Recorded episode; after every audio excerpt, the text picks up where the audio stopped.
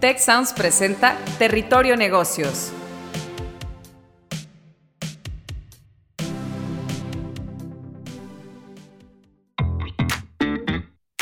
Hola a todos y todas, bienvenidas y bienvenidos a un episodio más de Territorio Negocios.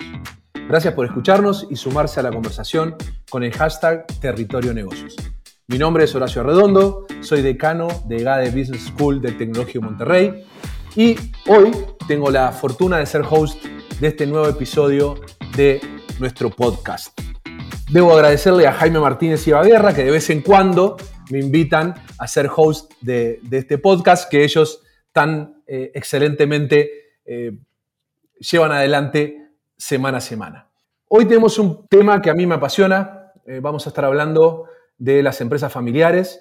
En particular, vamos a estar analizando a las empresas familiares desde el punto de vista de los mitos. La, verdad que las empresas familiares están rodeadas de muchos mitos, como son la falta de profesionalismo o que desaparecen a la tercera generación. Sin embargo, las estadísticas muestran cosas muy distintas. Eh, en la investigación que llevamos adelante eh, en el Tecnológico Monterrey y, a nivel mundial, hemos visto que las empresas familiares son mucho más longevas que las no familiares.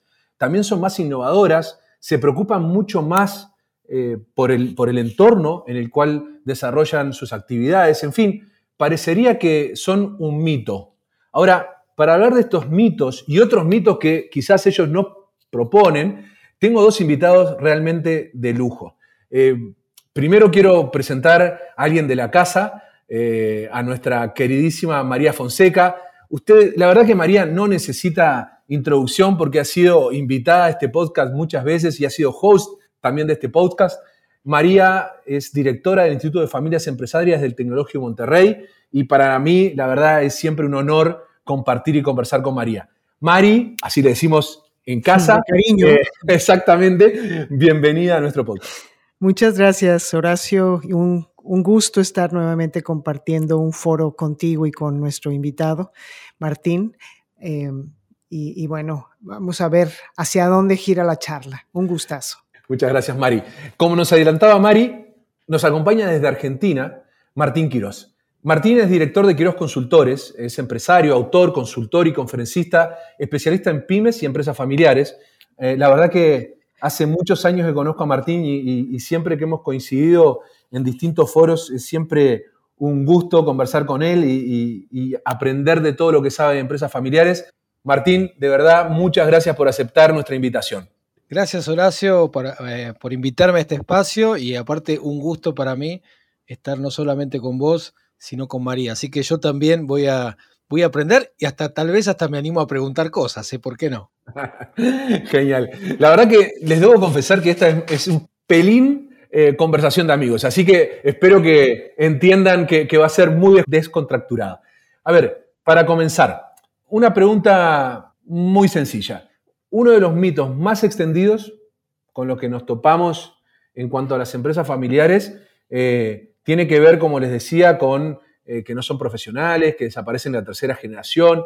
¿Qué otros clichés y falsedades, miren la palabra que estoy usando, sobre la empresa familiar están más arraigados? ¿Qué nos pueden decir eh, ustedes de los datos, de su experiencia con respecto a esos mitos? Y si les parece, partimos por Mari a ver qué, qué ideas nos puede compartir. Claro que sí, Horacio. La realidad es de que lo que caracteriza a las empresas familiares, yo diría, es lo heterogéneas que ellas mismas pueden ser y que pueden eh, dar testimonio. Entonces, ponernos de acuerdo en, si es verdad que, son o no más longevas, yo siempre digo, a ver, dame una lista de 10 empresas no familiares que tengan en su haber más de 100 años en los mercados.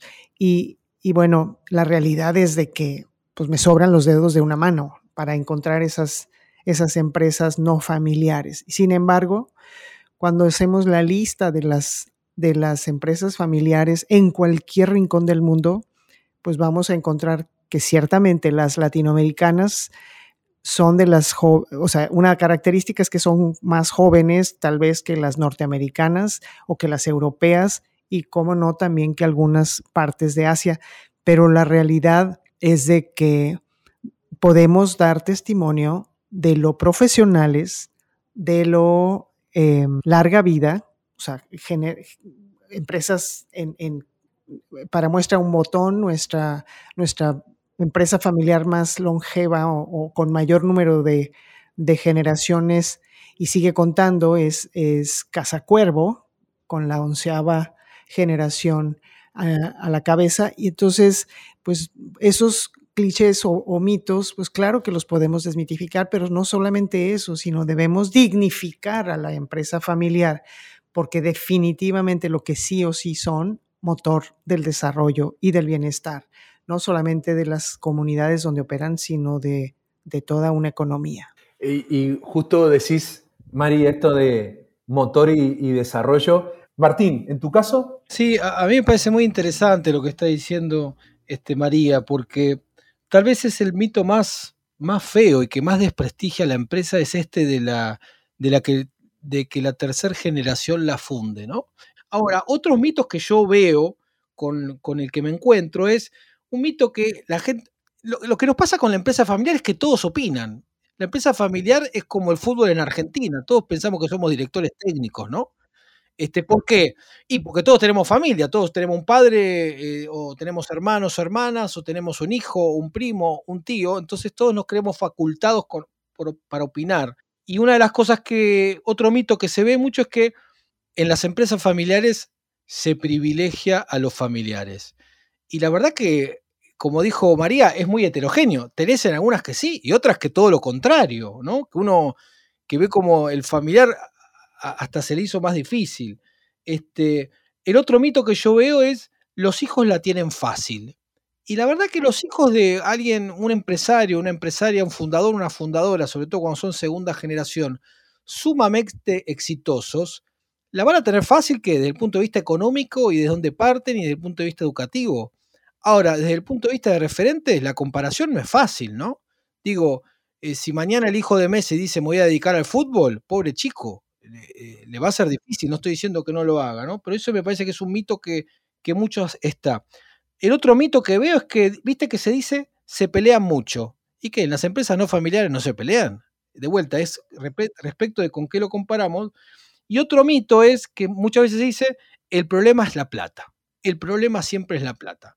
Y yo creo que el problema no es la plata. De hecho, que si los problemas fueran solamente de plata, son fáciles solucionarlos, porque se cuantifica y digo, pongo tanta plata y se solucionó y lamentablemente lo que está en juego, ¿no? Este, María Horacio son otras cosas, es el reconocimiento, son las frustraciones, son los sueños, es el lugar, es el protagonismo, es el ego, son otras cosas las que se juegan, que también se juegan en las empresas no familiares, ¿no? Y sobre todo lo que vos mencionabas, Martín, que hay que gestionar eh, las emociones, ¿no? Y, para eso hay un montón de herramientas, pero a mí me gusta mucho más hacerlo desde lo positivo, de lo que estamos hablando acá, de, de cómo de cómo crean empleo, de cómo crean, de cómo crean al final del día país y sociedad, que desde decir, hey, cuidado que vas a poder o que vas, tu, empresa va a desaparecer, ¿no? Entonces, sí, pero ahí, ahí, me sumo que ahora, cuando vos lo decís y lo, y lo pienso, y es verdad, y no sé si a vos te pasa, María, que es verdad que el, el tener este sobreaviso, es decir, pará, no todas pasan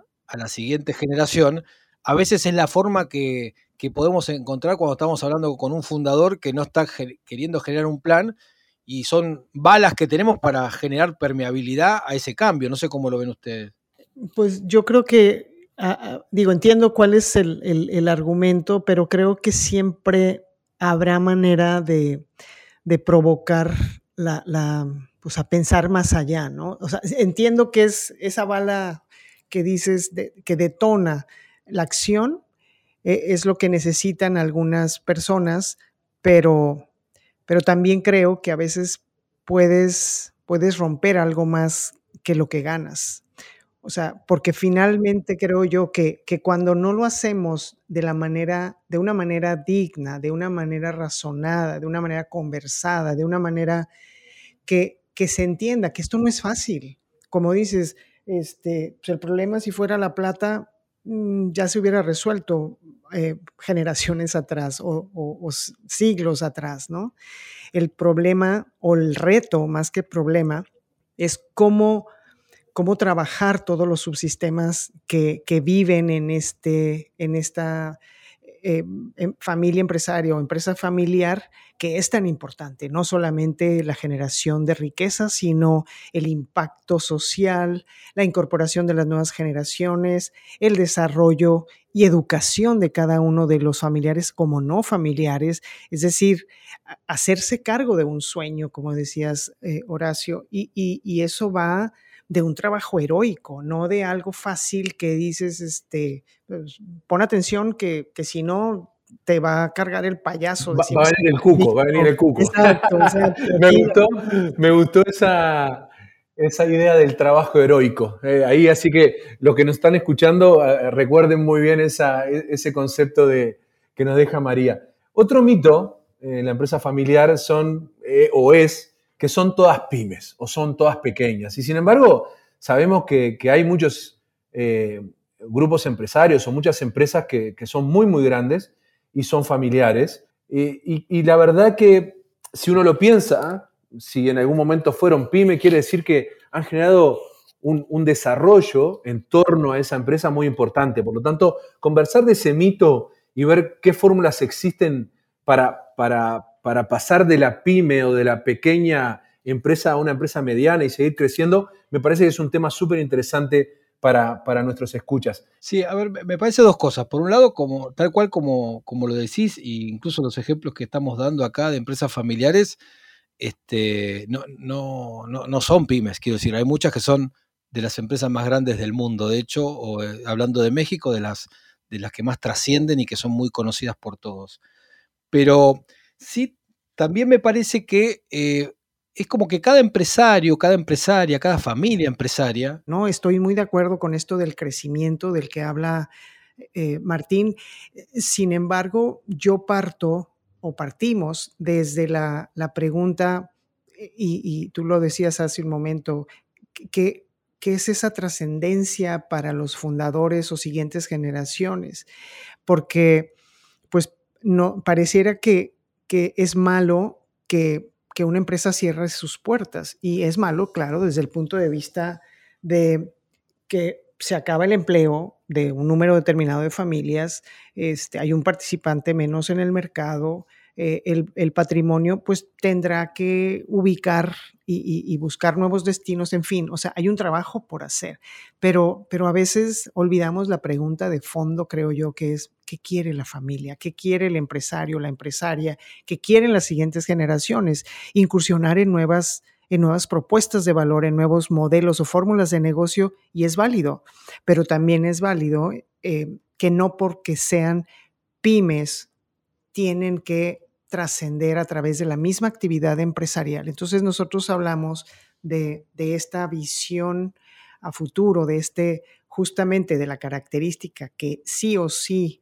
debemos de identificar antes de cualquier trabajo es, quieres hacer una transferencia generacional, entonces es ahí donde, donde se hace necesario todo el trabajo, validación de lo profesional que deben de estar, pero también antes de dar el paso a la institucionalización, reconocer cuáles son esos sueños, cuáles son esas aspiraciones, cuáles son esas expectativas de los distintos miembros de, familias que cada vez van avanzando en su complejidad, es decir, cuando van avanzando en las generaciones y, que, no es solamente el, el qué tan chica o grande es la empresa, sino cómo quiere, eh, como en empresas pequeñas y medianas, seguir creciendo, seguir avanzando, seguir trascendiendo la familia detrás de esas empresas. Y por ello es que se forman, como tú bien lo decías, estos grupos empresariales familiares, por, ya sea por la, por la oportunidad identificada y contar con los recursos o con, con ¿sí? para, para aprovecharla, o porque fue una decisión planeada, no, no accidentada, de querer incursionar en distintos sectores, industrias o mercados. Entonces, la, propia visión como familia abre posibilidades a la creación de estos grupos que, que puede ser conformado por, por empresas pequeñas y medianas y, como grupo, pues es, un conjunto de, de, muchas unidades de negocio. Entonces, pues todo es relativo, pero sí no debemos asociarlo con, por ser pyme, es familiar porque Martín lo dice bien, él es experto en pymes y en empresas familiares. Entonces no es, no son...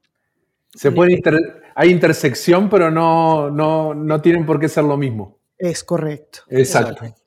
Ahora, otra, otra de las cosas que uno escucha por ahí, que, que, creo que sobre todo cuando se va haciendo como este, y ahí María usaba una palabra institucionalización, que a mí me gusta mucho, me gusta mucho más que profesionalización, porque institucionalización al final eh, quiere decir ir como haciendo a la empresa más independiente del dueño en cuanto a la gestión, ¿no? Sin embargo, muchas veces se piensa que por la propia presencia del dueño o los dueños en la empresa familiar, eh, esta no necesita procesos o estructuras de, gobierno, de toma de decisiones, de, espacios de conversación para tomar decisiones.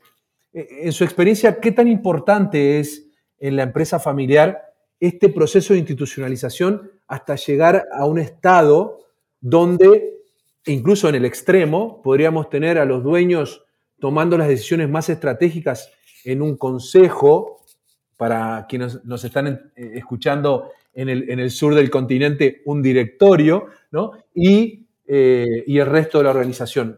¿Cómo han visto esto, Mari? Y después vamos con Martín.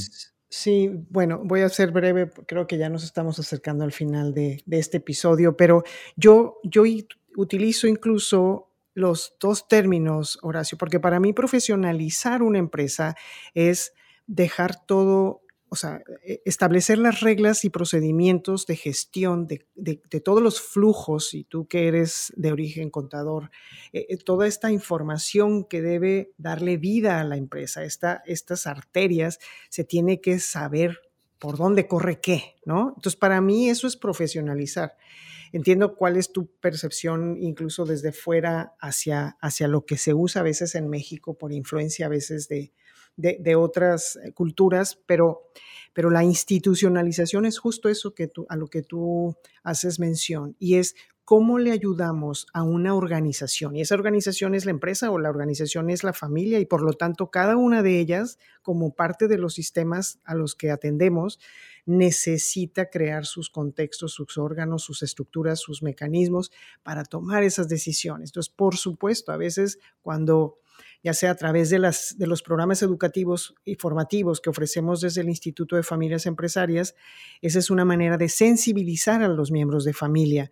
Y el siguiente paso es, bueno, ¿cómo me ayudas a instaurar estos órganos? Ya sea un consejo de familia o un consejo consultivo o una asamblea y empiezas a aventar estos términos para que la familia que ya se está sensibilizando entienda que lo que son más allá de lo complejo y lo, y lo que a veces puede resultar de dar miedo, es cómo nos ayuda, cómo los podemos ayudar a tomar mejores decisiones sin quitar la emoción, pero sí entendiendo que hay distintos roles y distintas responsabilidades que se tienen que ejercer.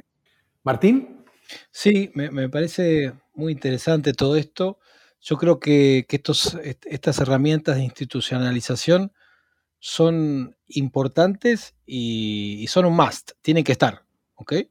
Este, lo que sí me quedaría también es, no solamente tienen que estar, sino que tienen que estar activas. Es decir, tener un, un consejo, un directorio donde la segunda, tercera o cuarta generación no se anima a levantar la mano o hacer una pregunta y miramos todos al amo y señor que está en la cabecera y en realidad este, lo único que hicimos fue un checklist de decir esto lo tenemos, no alcanza. Hiciste un checklist, perfecto, y es importantísimo, pero el siguiente paso es, ¿lo estamos utilizando? ¿Es activo o está solamente en los papeles y en la formalidad? Digo, para, para que nadie se quede tranquilo este, si es que no, estamos utilizándolo con la, la, actividad del protagonismo que los, que los integrantes se, se merecen. ¿no? Yo siempre uso el concepto, Martín, que eh, cuando uno estructura, recién empieza y después tiene que empezar a perseverar, porque el, como que eh, la tentación de volver al, status quo es muy, es muy grande, ¿no? Entonces, la inercia, la, inercia del fundador es, fuertísima. Es muy fuerte, Y con esta frase, ¿para qué, ¿para qué si ya lo veníamos haciendo? Bueno, pero hoy estás vos, mañana no sé si estás o no sé si estás con esa energía y si no empezamos a practicar mientras estás vos, ¿qué va a pasar el día que no estés, no? Practicar, me gustó eso. Estamos en tiempo. Yo de verdad les digo, seguiría conversando con ustedes dos este, por mucho tiempo más, este, pero bueno, eh, tenemos que, dar eh, fin a este, a, este, a este episodio. Quiero así como resumir algunas frases que, nuestros expertos nos compartieron que me parecen este, buenísimas, ¿no? Eh, Martín nos decía de, no siempre tienen que crecer, ¿no? y, y, ahí Mari decía, bueno, pero depende mucho de lo que quiere la familia. ¿Qué quiere la familia empresaria?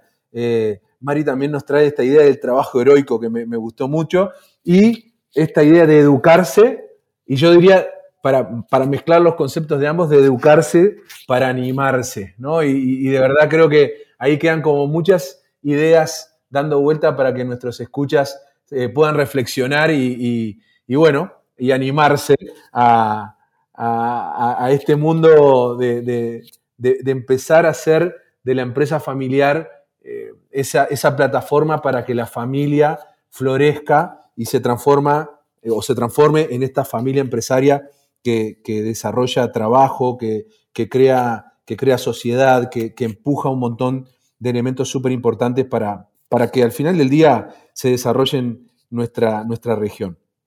María Fonseca, Martín Quirós. Muchas gracias a ustedes por estar con nosotros, por escucharnos eh, en este episodio de Territorio Negocios, el podcast de EGADE Business School y la Escuela de Negocios del Tecnológico Monterrey. Recuerden que Territorio Negocios forma parte de la barra de podcast de Tech Sounds y puede escucharse a través de Spotify, Apple Podcast, Google Podcast y Amazon Music. Muchas gracias a todos y todas y nos vemos en un nuevo episodio de Territorio Negocios. Si quieres conocer más sobre los sucesos de la actualidad política, te invitamos a escuchar Con su permiso. Estamos ante la batalla de política económica más importante de este sexenio. El podcast en el que nuestros expertos hablan sobre los temas más actuales de la agenda pública en México y en el mundo. Escúchalo en Spotify, Apple Podcast y Google Podcasts.